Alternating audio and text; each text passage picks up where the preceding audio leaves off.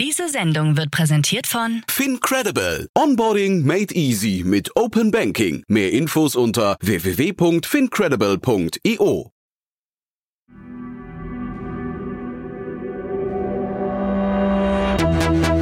Startup Insider.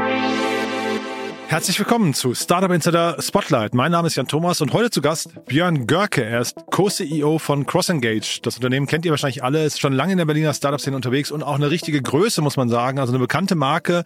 Björn ist seit ungefähr drei Jahren an Bord, als das Unternehmen CrossEngage gemerged hat mit G-Predictive, ein Unternehmen aus Hamburg, das eine Customer Prediction Plattform anbietet. CrossEngage ist ja eher eine Customer Data Plattform. Und die beiden Unternehmen wurden gemerged und jetzt gemeinsam verkauft. Die beiden Gründer von CrossEngage gehen von Bord. Björn übernimmt das Ruder und erklärt jetzt nochmal die Herausforderungen, die Story von CrossEngage, wie auch so eine Transaktion, so eine Anbahnung und auch die Bewertung, die Verhandlungen funktionieren. Ein spannendes Gespräch mit vielen Insights. Jetzt, wie gesagt, mit Björn Görke, dem Co-CEO von CrossEngage. Bevor es losgeht, noch eine Bitte. Like oder teile diese Folge. Deine Unterstützung ist für uns von unschätzbarem Wert und hilft uns, unsere Inhalte kontinuierlich zu verbessern. Werbung. Hi, ich bin Paul, Product Manager bei Startup Insider und hier, um dir kurz unser Podcast-Verzeichnis vorzustellen. Mit einer wachsenden Liste von bereits über 10.000 Episoden ist unser Podcast-Verzeichnis die größte Sammlung deutschsprachiger Podcasts rund um die Themen Unternehmertum, Technologie, Digital Marketing und mehr. Nutze jetzt die verschiedenen Filter, um Podcasts zum Beispiel nach ihrem Themenschwerpunkt, Gästen oder Erscheinungsdatum zu sortieren, damit du genau das findest, was dich interessiert. Also, wenn das was für dich ist, dann besuche jetzt ganz einfach unsere Plattform auf startupinsider.de slash insider. Interview. Cool, hi Björn, freut mich sehr. Hey Jan, freut mich auch. Vielen Ja. Dank, dass ich da sein darf. Cool, darf man gratulieren? Ja, das darf man. Cool. Doch, ja. doch. Hintergrund ist, wir sprechen vor dem Hintergrund eines Exits. Ähm, Cross-Engage, du, wenn ich es richtig weiß oder richtig gesehen habe, du bist ja selbst auch erst, glaube ich, seit drei Jahren oder so ungefähr Teil der Cross-Engage Family. Ne? Ihr habt gemerged damals. Korrekt, tatsächlich. Äh, mein äh, sozusagen mein mein Titel war dann zwar trotzdem Co-Founder, ähm, aber tatsächlich gegründet habe ich diese GmbH, die CrossEngage GmbH, nicht selbst, sondern wie genau wie du sagst, war ein Merger, ja.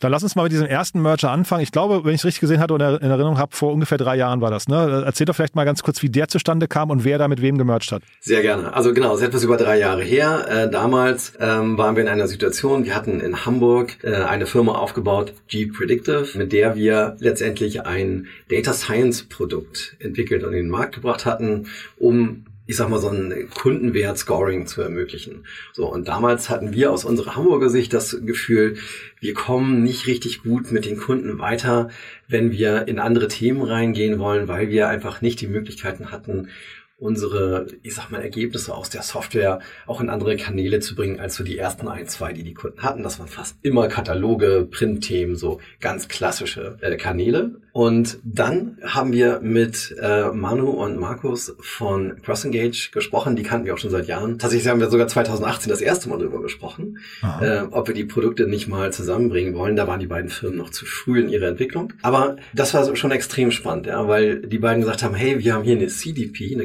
Customer Data Plattform, mit der können wir alle Daten sammeln, wir können extrem gut segmentieren und wir können in alle Kanäle hinein die verschiedenen Engagement-Nachrichten halt reinpushen. Das war also sozusagen für uns das Puzzlestück, was fehlte. Und für äh, Manu und Markus war es quasi spiegelbildlich so, ja, wir können zwar alles reinpushen, aber wir können nicht so richtig sagen, was denn jetzt für welchen Kunden, für welche Kunden wiederum die beste Nachricht ist, wo können die ich sag mal, die Unternehmen, die mit der Software arbeiten, den höchsten Wert erzielen und so weiter. Das waren so die Dinge, die dann tatsächlich dort fehlten. Und so passten die beiden Produkte halt sehr schön zusammen. Und deswegen haben wir den Merger gemacht. Und so rückblickend, was ist gut gelaufen, was ist schlecht gelaufen an dem Merger? Also äh, man sieht jetzt erstmal, wenn man bei euch auf die äh, Webseite von CrossEngage geht, man, man sieht deinen Kopf, aber man sieht auch noch die beiden der, der äh, die beiden Gründer von CrossEngage da drauf. Das heißt, erstmal ihr vertragt euch noch. Das ist so, tatsächlich. Äh, wobei fairerweise, also so ein Merger, ich sag mal, hinter den Kulissen ist das immer irgendwie auch äh, natürlich etwas, wo man auch Konflikte natürlich mal austragen muss. So. Das ist, glaube ich, äh, das ist, glaube ich, ganz normal. Und äh, aber ich glaube, wir haben das, wir haben es in vielen Teilen ganz gut gemacht, äh, auch nicht in allen, äh, fairerweise. Ne? Ähm, das ist, glaube ich, so. Aber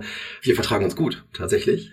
Und ich schätze die Zusammenarbeit äh, in dem gesamten Team wirklich sehr. Genau, insofern ähm, würde ich sagen, im Nachhinein, das war eine extrem spannende Reise. Nicht immer nur einfach, muss man auch sagen, das ist so. Aber ähm, gerade wenn wir heute auf das Produkt schauen, ist es faszinierend zu sehen, dass jetzt seit einiger Zeit wirklich Features entstehen, die weder in dem einen Produkt noch in dem anderen Produkt alleine jeweils möglich gewesen wären und die wir auch nicht, auch nicht sozusagen äh, uns vorgestellt haben, als wir den Merger gemacht haben, sondern die halt jetzt kommen über die Zeit, weil wir von den Kunden Feedback bekommen, Fragen bekommen, hey, geht das nicht auch, geht jenes nicht auch und auf einmal entstehen ganz neue Dinge und das ist halt richtig, richtig cool. Jetzt wollen wir ja natürlich hier dafür sorgen, dass auch Learnings weitergetragen werden. Jetzt hast du gerade gesagt, ja. es gab Konflikte. Was sind denn so die Konfliktthemen, auf die man sich einstellen muss, wenn man mergt? Ja, also ich glaube, was halt, was halt völlig klar ist, sind natürlich so die verschiedenen Systeme zum Beispiel, mit denen man arbeitet. Ja, also äh, einer nutzt Slack, der andere Teams. Also ich meine, wir haben ja in beiden Standorten haben wir Slack benutzt, aber so mit solchen Sachen geht schon einfach los. Ne? Und da hängen auch Identitäten. Ne? Ja. Absolut, ja. aber da hängen Identitäten dran. okay. ähm, ja, also irgendwie, ich identifiziere mich halt irgendwie mit meiner Firma und die sieht halt so aus, dass da alles was Slack läuft. So. Und dann hast du halt, hast du halt auf einmal eine Diskussion. Was nutzt du mir? So, und dann, äh, das mag ich nicht. So, ja. Ähm, und da kannst du dann, äh, kannst du echt viel Zeit und Energie reinstecken in so etwas. Ähm, aber ich glaube, was halt wichtig ist, und da glaube ich, das ist, glaube ich, der Schlüssel, du musst halt Vertrauen aufbauen über die Zeit entsteht das Vertrauen. Man muss halt gemeinsam durch Probleme durch lernen, wie die anderen ticken und sehen, okay, die machen das auch irgendwie mit, mit, mit Sinn und Verstand und nach bestem Gewissen, Wissen und Gewissen und dann kommst du auch an so einen Punkt, wo das Vertrauen da ist und dann kannst du eben gemeinsam ähm, auch in die, ich sag mal, äh, in die, in die nächsten großen Themen reingehen. Ne? Und mhm. Das ist eben, wenn du merged, wir haben natürlich dann zwei Teams, so, die kennen sich jeweils gut und da hast du einfach erstmal eine Asymmetrie, was Vertrauen angeht. Mhm. Da kannst du machen, was du willst. Wir kannten uns ja vor, wir fanden uns, glaube ich, vorher schon wirklich echt sympathisch und hatten auch das absolute Grundvertrauen, dass das funktioniert. Und trotzdem ist es noch kein blindes Vertrauen und das in den ersten Wochen und Monaten spürst du es und das wird dann halt immer besser mit der Zeit. Sag nochmal äh, die, die Teamgrößen, wie groß waren die beiden Teams? Ähm, wir waren, äh, ist immer so 35 Leute ungefähr in Berlin, 25 ungefähr in Hamburg. Also fast gleich groß. Ja, sehr vergleichbar, genau. Mhm. Und jetzt hast du gerade gesagt, ihr habt vieles gut gemacht, aber auch nicht alles, hast du gesagt, in Teilen nicht gut. Ähm, Gibt es denn da vielleicht einen Rat, den du, weiß nicht, nochmal weitergeben kannst, wo du sagst, wenn jemand, weil ich, ich glaube, weißt du, wir sind ja in so einer Phase gerade am Markt, da wird viel konsolidiert, da gibt es bestimmt auch ja. den einen oder anderen anderen Merger, Leute, die jetzt zuhören. Gibt es da einen Tipp, wo du sagen kannst, passt drauf auf, dass ihr das und das nicht auch falsch macht? Ja, ich glaube, diese Frage, ähm, das Vertrauen aufzubauen, ist etwas, was man ganz bewusst sehr früh angehen sollte. Mhm. Und ähm, und das auch wirklich thematisieren sollte ähm, und damit ganz offen umgehen. Äh, ich glaube, das ist etwas, was ich, was ich jedem wirklich empfehlen kann, einfach zu sagen, lasst uns anerkennen, wir kennen uns noch nicht so gut, wir müssen uns aber hier im Tagesgeschäft im Grunde genommen schnellstmöglich quasi blind vertrauen können. Was müssen wir tun, um das Vertrauen aufzubauen? Ich glaube, das ist etwas, was man wirklich bewusst entwickeln sollte und auch wirklich nicht nur ähm, nicht nur in einer kleinen Gruppe, nicht nur im Founder-Team oder im Management-Team, sondern tatsächlich das ist etwas, was man in der gesamten Firma etablieren muss, dass die Leute, die miteinander zusammenarbeiten, dass die auch miteinander irgendwie arbeiten mögen, dass das Vertrauen da ist und dass man einfach gut ähm, gut miteinander klarkommt. Und helfen da so, ich weiß nicht, Offsites oder Workations oder, oder Weihnachtspartys oder was, was, was, was äh, sind so die Maßnahmen? Definitiv, definitiv. Also ich kann da von einer legendären Party äh, berichten, ähm, wo wir, wir haben ja, äh, genau, vielleicht einen Schritt zurück, wir haben ja während äh, noch der ersten Covid-Monate ähm, gemerged. Ja? Das war ja. im September 20. So, und da hat ja keiner geahnt, dass es noch so lange gehen würde. Und wir haben tatsächlich das allererste Mal ich weiß nicht, September oder Oktober 2021 dann die, das gesamte Team in Potsdam in einem Hotel zusammenbringen können. Mhm. Und das war irre. Die Leute haben wirklich sich quasi, kann man schon sagen, nachgesehnt, irgendwie so eine Party zu machen. Äh, und wir hatten eine Menge richtig straffes, inhaltliches Programm. Aber abends natürlich ging es darum, nett zusammen zu essen und dann einfach zu feiern. Und das ging ganz schön lang. Und äh, also ich muss sagen, ich selbst war da noch ganz schön platt. Äh, aber es war einfach auch, es war wirklich extrem wertvoll und ich glaube, es gab ein Vorher und Nachher. Also das kann man doch schon sagen. Ja, cool. Und jetzt hast du ja vorhin schon gesagt, es gibt jetzt, äh, ihr habt jetzt Features in, oder begonnen, Features zu entwickeln, die weder in dem einen Unternehmen so oder noch in dem anderen Unternehmen so möglich gewesen wären. Das klingt ja jetzt so, als wäre das quasi so ein Reifeprozess dann irgendwie. Ne? Vielleicht kannst du ja mal beschreiben, wie sich das Unternehmen dann weiterentwickelt hat. Sehr gerne. Also ich meine, in den ersten Tagen ähm, oder Wochen war es natürlich erstmal, ähm, war die Frage zu lösen, wie können wir überhaupt die beiden Produkte miteinander sauber integrieren. So, ähm, Dass man überhaupt die Informationen oder die Daten von A nach B und von B nach A bekommt bekommt. Das konnte man glücklicherweise, haben wir das relativ schnell lösen können. Das wussten wir natürlich auch vorher. Und die allerersten Kunden, also sind da schnell draufgesprungen. Ne? Also wir haben tatsächlich den ersten Cross-Sale nach acht Tagen was fantastisch war. Also auch eine erste Bestätigung und erstmal, ne? Absolut, absolut. Das ist eine erste Bestätigung und es hat wirklich nur ich weiß nicht, zwei, drei Monate gedauert, da waren es fünf, sechs Kunden. Und das war für uns echt ein super Wert, ja. Ähm, und das hat glücklicherweise jetzt auch, äh, auch weiter Fahrt aufgenommen. Heute ist natürlich ein Produkt so. Genau, aber was wir dann gemacht haben, ist äh, tatsächlich natürlich erstmal, nachdem die ersten ich sag mal, einfachen Datenflüsse hin und her ähm, etabliert waren, haben wir uns tatsächlich angesehen, wie müssen dann die, äh, die nächsten Features aussehen. So. Und, ähm, und in den ersten Monaten haben wir noch, ich sag mal, sehr in den einzelnen ich sag getrennten Welten gedacht und dort, hey, wir müssen noch in der CDP das entwickeln, hey, wir müssen noch in der Prediction-Plattform das entwickeln. Das haben wir dann irgendwann tatsächlich ad acta legen können und angefangen, nochmal viel stärker einfach in die Use Cases, in die Probleme, die unsere Kunden lösen wollen, reinzugehen und mit denen wirklich zu diskutieren, was würde euch wirklich helfen. Und dann haben wir irgendwann ab, angefangen, diese Grenzen auch ablegen zu können, die zwischen den Produkten bestanden. Technologisch siehst du da natürlich unter der Haube immer noch sozusagen, was aus welcher Welt kam in, in, in, in Teilen, so, weil es natürlich, ich meine, es ist alles Microservices und einige stammen sozusagen aus Berlin, einige aus Hamburg, aber die neueren, ja, die, die bauen eben tatsächlich auf, auf den restlichen Services auf. Und das ist schon etwas, was jetzt, würde ich sagen, fast ohne, ich sag mal, diese Fahrteffekte funktioniert. Mhm. Und wenn du jetzt, sag mal, du hast ja vorhin gesagt, äh, ihr kommt aus der KI-Ecke und äh, CrossEngage aus der Customer Data Plattform-Ecke, ne, wenn ich es richtig weiß. Mhm, Wo würdest genau. du euch heute verorten? Wir nennen das Produkt Customer Intelligence Plattform mhm. und ich glaube, das trifft es auch ganz gut. Also ich meine, es ist letztendlich im Kern äh, ist es eine Customer Data Plattform? Ich denke, wir lösen sehr sauber das Versprechen ein, zu sagen, wir sammeln wirklich alle Daten aus allen verschiedenen relevanten Quellen und machen sie dann wirklich in einem System verfügbar und zwar wirklich so, dass CRM-Teams, Marketing-Teams damit sauber arbeiten können und darauf eben ihre Workflows aufbauen können, die dann insbesondere natürlich aus Segmentierungsthemen und Automatisierungsthemen bestehen. So dass du halt irgendwie sagst, okay, ich habe hier ein Segment, meinetwegen alle neuen Kundenbeziehungen die letzten vier Wochen über den Kanal und so weiter mit einem bestimmten, bestimmten CLV so und äh, mit einem bestimmten Kundenlebenswert und, äh, und alle, die über diesen Kundenlebenswert äh, drüber hinauskommen, die gehen dann in eine bestimmte Journey rein, so wo dann bestimmte spätere Touchpoints ausgespielt werden. Und das sind alles Dinge, die man halt heute, äh, glaube ich, sehr einfach bekommen kann. Und der, der Unterschied zu einer klassischen Customer Data Plattform ist eben diese tiefe Integration der Data Science Capabilities, der, der AI, wenn man so möchte. Und dadurch dann eben die Möglichkeit zu haben, das zukünftige Verhalten, das wahrscheinliche zukünftige Verhalten von Kunden mit reinzunehmen, um dadurch einfach präziser zu sein und, und einfach mehr Return aus den verschiedenen Marketingmaßnahmen zu bekommen. Hm. Und heute, wie viele Mitarbeiter seid ihr heute? Wir sind äh, ungefähr 50 Mitarbeiter heute. Mhm. Wir haben da tatsächlich die Firma ein ganzes Stück umgebaut. Und ähm, jetzt bin ich natürlich sehr gespannt, äh, beziehungsweise es gibt natürlich Ideen, wie es auch weitergeht dann jetzt schon mit Spotler, aber da sind wir natürlich jetzt auch mit Spotler wiederum in der Findungsphase, wie wir uns ich sag mal, für die für die nächsten Wochen, Monate und Jahre aufstellen. Wir sind da auf so einem Pfad, wo wir, äh, wo wir uns, glaube ich, sehr viel effizienter entwickelt haben in den letzten Monaten. Und genau, und jetzt gehen wir diesen Pfad weiter. Dann lass uns mal über den Grund sprechen, warum wir heute sprechen. Ne? Und das ist ja, ja. wirklich äh, hochinteressant. Also euer Exit. Wann, wann ist denn diese Entscheidung getroffen worden und warum bei euch jetzt intern zu sagen, ihr seid jetzt quasi offizieller Markt? Genau, also wir haben äh, letztendlich vor einem knappen Jahr diese Entscheidung getroffen mhm. und sind im Mai ungefähr dann tatsächlich rausgegangen mit dem Thema. Und genau, das hat dann sieben, sieben Monate gedauert, bis wir äh, tatsächlich beim Notar waren. Ja.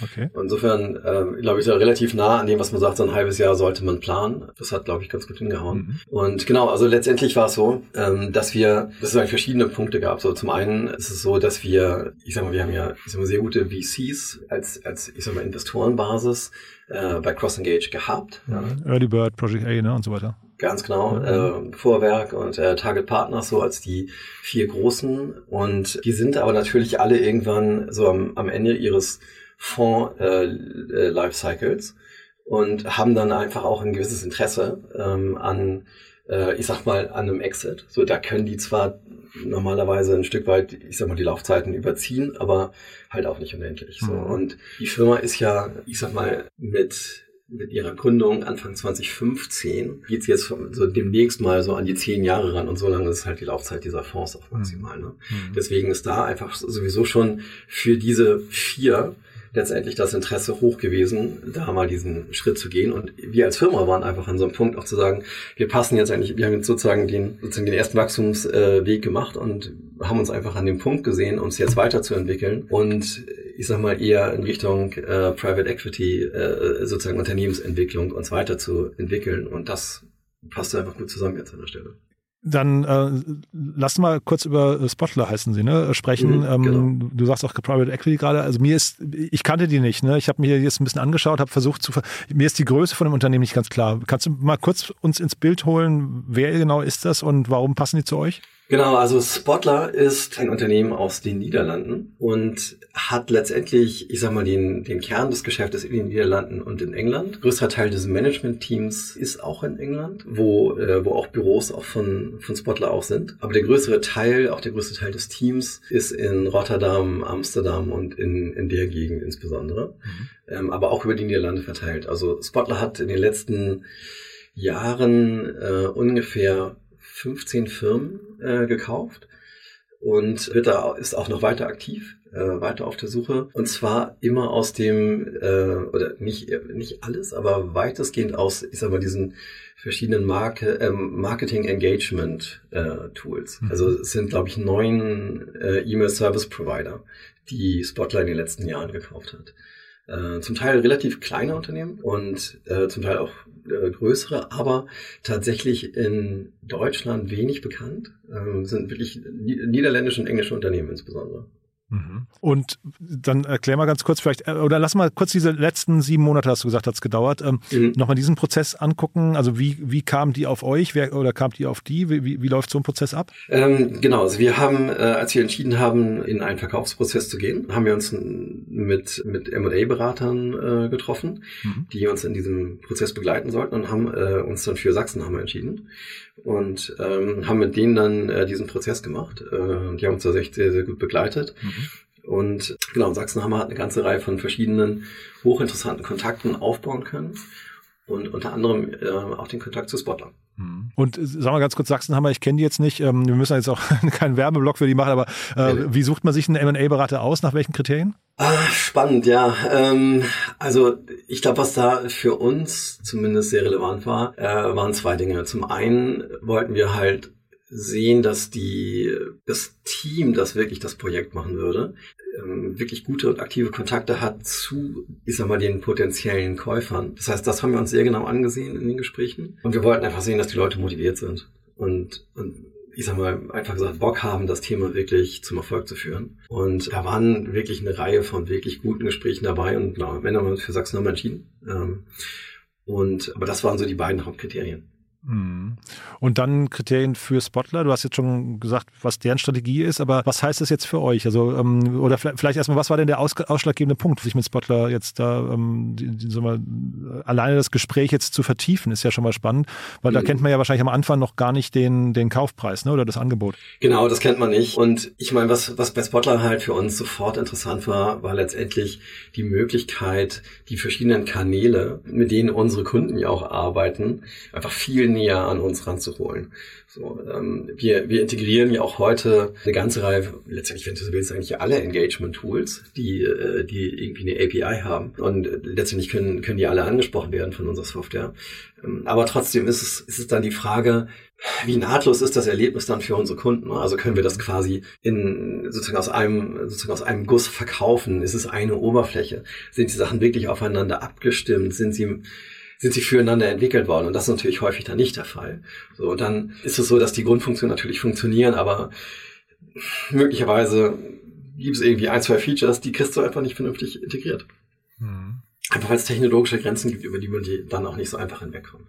Und äh, das ist natürlich schon spannend an der Stelle, da dann einfach zu sehen, dass letztendlich über Spotler die Möglichkeit besteht, die verschiedenen Kanäle abzudecken. Spotler hat zum Beispiel, finde ich, eine sehr interessante Akquisition auch gemacht, wo sie eine, äh, eine Software akquiriert haben, wo es um die äh, Integration von verschiedenen Tools miteinander geht. So. Und das, das ist schon, das ist schon wirklich sehr, sehr effizient, jetzt einfach die Möglichkeit zu haben, da rein zu integrieren und dann letztendlich damit schon den Anschluss an alle anderen Tools auch gemacht zu haben. Ähm, Und das ist attraktiv. Und wir haben mit einer ganzen Reihe ganzen Reihe anderer potenziellen Käufer auch gesprochen. Viele von denen tatsächlich auch, auch spannend, wirklich sehr angenehme Gesprächspartner genauso. Und, ähm, und dennoch hat das sicherlich das größte strategische Potenzial auch einfach. Mhm. Das heißt, das war jetzt wichtig und gar nicht so sehr der Preis hinterher oder, oder ähm, war die Preisregion, die die anderen geboten haben, alle so ähnlich? Ähm, doch, klar, der Preis ist immer wichtig. Also da. Äh, Wäre komisch, wenn nicht, ne? Ja, natürlich. Ich meine, äh, natürlich geht's ums Geld. Ja. Und am Ende ist es ja auch so, dass ähm, die äh, unsere Investoren natürlich auch wiederum ihren gegen, äh, Investoren gegenüber da auch rechenschaftspflichtig sind. Also da, das ist dann schon, das muss schon zusammenpassen. Ähm, da ist sicherlich ein gewisser Spielraum, aber ähm, da kann man sich nicht einfach bei jemand äh, kann man sich nicht für, für, ich sag mal, ein Angebot zum halben Preis oder so entscheiden. Äh, das, so funktioniert das auch nicht. Aber fairerweise muss man auch sagen, das hat auch preislich äh, miteinander funktioniert. Insofern war das schon sehr passend. Wie gesagt, das hat, das hat einfach gepasst. Also es war mhm. einfach in Ordnung. Ja. Mhm. Und ähm, dann lass mal über die nächsten Schritte sprechen. Also das heißt, jetzt habt ihr euch quasi beide Seiten sagen, das passt. Wie geht das jetzt weiter? Ich meine, du bist ja, kann man fast sagen, erfahren, erfahren im Merchant, ne? aber gibt's dann vorher noch so eine sehr tiefgehende, ich weiß nicht, Tech-DD und, und äh, Legal-DD und solche Geschichten oder wie ist dann dieser nächste Schritt? Das gab's tatsächlich schon jetzt im Laufe des M&A-Prozesses. Da sind wir, glaube ich, kann man schon sagen, auf Herz und Nieren äh, äh durchleuchtet worden. Und insofern äh, glaube ich, sollte da für Spotler irgendwie nicht noch eine böse Überraschung irgendwo mhm. dazwischen äh, sein. Was wir jetzt natürlich machen, und das ist, ähm, das ist dann spannend, äh, ist jetzt natürlich in die Gespräche reinzugehen. Also du gehst ja eher mit so einer Hypothese, das und das könnten wir gemeinsam machen mhm. in diesen M&A-Prozess und auch zum Notar. Und die Stunde der Wahrheit kommt dann, wenn du sagst, okay, lass mal zusammensetzen und gucken, wie wir die Produkte wirklich zusammenbringen können. Und diese mhm.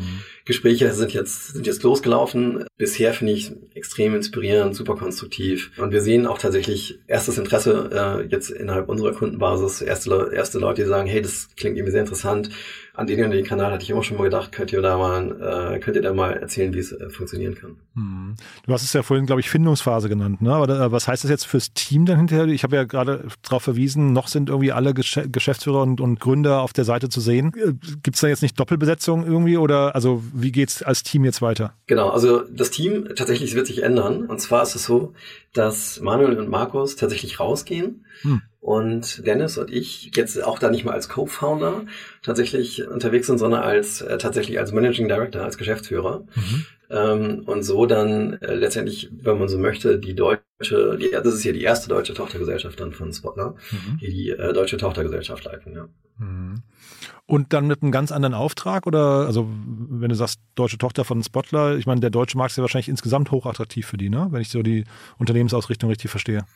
Absolut. Also das ist letztendlich natürlich ähm, eine der großen Aufgaben. Also zum einen, dass wir den deutschen Markt erschließen, Produkte von der gesamten Gruppe dann eben auch in Deutschland äh, in den Markt bringen. Und aber natürlich auch genauso andersrum, letztendlich diesen, wenn du so willst, diesen äh, AI-Layer äh, über die gesamte Bandbreite der Produkte von, von Spotler eben dann legen oder das, das verfügbar machen und damit dann eben natürlich auch in den verschiedenen anderen Regionen, natürlich vor allem Niederlande und England. Ja. Hm. Und war dieser ganze Prozess denn leicht? Also ähm, sagen wir, diese Diskussion jetzt im Team, wer bleibt, wer geht, ähm, ist das ist sowas harmonisch zu lösen oder, oder ist das so ein bisschen so ein Armdrücken und hinterher gewinnt der Stärkere? nee, das hat tatsächlich sehr, sehr gut funktioniert. Also ich glaube, wir haben hier wirklich nach persönlichen Präferenzen ähm, diese Entscheidung treffen können. Für mich ist es so, nicht, wenn ich da nicht völlig falsch liege, gilt es auch für die drei anderen. Und insofern war das wirklich reibungslos, ja. Und gibt es in so einem, also ich meine, das klingt ja jetzt alles ganz cool, finde ich, ne? Aber äh, gibt es in so einem Prozess dann auch Verlierer an irgendeiner Stelle? Also ich weiß jetzt, du hast, ich weiß gar nicht, ob ihr vorher, also jetzt ähm, vor eurem Merger damals, ob ihr auch Investoren hattet, aber äh, das ist ja dann schon eine große Investorenbasis, ne? Ich glaube, Kapital insgesamt hatte ich, glaube ich, geguckt, so 15 Millionen oder so sind reingeflossen, ne? In, in, Summe. Ja, tatsächlich sogar noch mehr, ja. Ah, noch mehr, ja. Und also jetzt wurde kein Kaufpreis kommuniziert. Also wir müssen jetzt auch nicht drüber reden, ne? Ich nehme an, davon gibt's, dafür gibt es Gründe, aber gibt es denn trotzdem hinterher, also gehen da jetzt nur Gewinner vom Tisch oder gibt es da auch Leute, die vielleicht so ein bisschen in die Röhre gucken? Also, das ist, glaube ich, sehr individuell, äh, ob man sich da als Gewinner oder Verlierer sieht an der Stelle.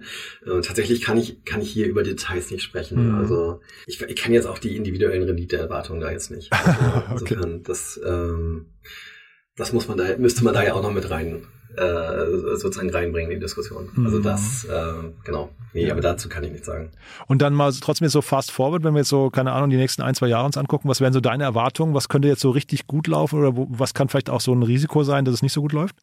Ja, ich glaube, was halt sehr, sehr gut laufen kann, ist tatsächlich einfach die, äh, das breitere und vollständigere, wenn man so möchte, Angebot ähm, hier in Deutschland dann, äh, ich sag mal, unseren Bestandskunden anzubieten und damit einfach eine ganze Reihe neuer Kunden zu gewinnen. Und ich glaube, was halt sehr interessant sein kann für die gesamte Gruppe, ist natürlich den äh, sozusagen diesen diesen AI-Layer eben auch in die anderen Produkte reinzubringen. So, ich glaube, das ist und das ist auch letztendlich äh, eines der der, der klar formulierten Ziele von Spotlight, dass, dass letztendlich diese, diese strategische Erweiterung der Produkte ähm, natürlich zur Differenzierung in den, in den bestehenden Märkten äh, beitragen soll. So. Und ich glaube, das kann, kann gut, wirklich gut gelingen. Ich glaube, die Hypothese, dass das funktioniert, ist, äh, ist absolut berechtigt. Dass das technologisch funktioniert, wissen wir und da bin ich sehr, äh, sehr guter Dinge. Was kann passieren? Ja, was kann Negatives passieren? Also ich glaube, keiner weiß natürlich, wie die aktuelle, ich sag mal, Makrolage sich weiterentwickelt. Mhm. Ähm, wenn wir so sehen, ja, heute irgendwie hat äh, Galeria Kaufhof Insolvenz angemeldet. Das war vielleicht nicht das letzte Unternehmen. Das sind so Dinge, wir haben ja einen großen Fokus letztendlich auf den E-Commerce und Retail-Sektor. Ähm, auch letztes Jahr sind einige Unternehmen ja äh, letztendlich leider aus dem Markt ausgeschieden und das mhm. sind so Dinge, das werden wir alle sehen, ja, was, was da auf uns zukommt. Ähm, das ist sicherlich ein gewisses Marktrisiko, was man zurzeit einfach nicht, nicht wegreden kann. Gibt es denn in eurem Bereich denn dann auch quasi so ein Überangebot gerade? Also ist da, ist da viel Preisdruck auch gerade drin? Du meinst äh, Überangebot im Sinne von äh, zu viele Wettbewerber? Ja, genau, genau. Mhm. Ähm, es kommt, glaube ich, sehr darauf an, auf welche Features du schaust. Also es gibt, glaube ich, schon einzelne Features, die sind, ähm, sind in einem massiven Preis Wettbewerb und dann andere aber auch wiederum deutlich weniger. Und ich glaube, was, was den großen Unterschied macht, ist einfach mit den Kunden über die Probleme zu sprechen, die gelöst werden müssen. Und ich glaube, darüber funktioniert's. Also wenn du einfach nur sagst, hey, hier ist mein Feature, haben zwar alle anderen auch, aber bei mir kannst du es auch kaufen, das ist, glaube ich, schwierig. Aber wenn man sagt, man, wie sieht's aus mit deinen, mit den Kundenlebenswerten? Bist du eigentlich mit allen deinen Kundenbeziehungen profitabel? Falls nein, können wir dir helfen, das zu differenzieren, ähm, dann ist man auf einmal eine ganz andere Diskussion. Und ja, und ich glaube, darüber, darüber funktioniert es halt. Mhm. Du, dann lass doch vielleicht nur mal ganz kurz zum Abschluss. Wir hatten ja vorhin schon über Learnings gesprochen aus eurem ersten Merger. Gibt es denn jetzt hier aus diesem ganzen Prozess ähm, Learnings, die du teilen kannst? Also Dinge, wo du sagst, die hätte man vielleicht anders machen sollen oder Dinge, wo du sagst, auf jeden Fall darauf achten, auf jeden Fall, ich weiß nicht, den, den Datenraum bereit haben oder das Dokument parat haben, weil es sonst nochmal zu lange dauert oder so. Gibt es da so Learnings? Also das kann ich auf jeden Fall, Fall immer nur empfehlen, den Datenraum immer quasi äh, parat zu haben, wenn man äh, auf einen Merger oder auf einen Exit äh, sich vorbereiten möchte. Das sind Dinge, die, die viel Kraft kosten, auch wenn man da nicht ähm, gut vorbereitet ist. Ähm, und das sind natürlich die ganzen, äh, ich sag mal, die ganzen Dokumente für, ich sag mal, für die ganze Legal-Idee ist, das ist typischerweise eine, mh, mm, eine Menge Arbeit, ja, einfach mal zu schauen, bin ich mit den ganzen Arbeitsverträgen sauber davor, mit den ganzen IP-Rechten sauber davor. Was, glaube ich, sehr viel Sinn machen kann, ist eine, ich sag mal, so einen Trockenlauf aufzumachen für eine technische Idee ähm, dass man einfach schon mal sieht, wo man steht. Ähm, auf was könnte jemand schauen, was man selbst vielleicht eher so als Blindspot hat und noch nicht erkannt hat. Also da, glaube ich, kann man sich viel Stress fernhalten, wenn man äh, das einfach schon mal ein halbes Jahr oder ein Jahr vorher macht. Haben wir auch getan, das hat wirklich sehr geholfen. Super. Du Björn, dann hat mir das großen Spaß gemacht. Äh, Glückwunsch nochmal, ne? Klingt also wirklich nach einer, nach einer coolen Geschichte. Ähm, haben wir irgendwas Wichtiges vergessen? Ich glaube, das hat im Kern äh, doch sehr getroffen. Also ich bin jetzt gespannt, was die nächsten Jahre kommt. Und ähm, ich glaube, die Sachen passen zusammen. Ich habe da großen Bock drauf. Und äh, ja, ich hoffe, das ist rübergekommen. Ja, cool. Du, dann drücke ich die Daumen und ja, wir bleiben in Kontakt, würde ich sagen. Ne? Klasse, Jan. Vielen Bis Dank. Bis dann. Danke dir Danke. auch. Ciao. ciao, ciao. Dir hat das Thema der Folge gefallen und du willst dein Wissen vertiefen? Auf www.startupinsider.de slash podcasts findest du mehr als 2500 unserer Podcast-Folgen sowie viele weitere Podcast-Kanäle aus dem Startup-Ökosystem. Filter ganz einfach nach deinem Thema oder suche nach individuellen Inhalten.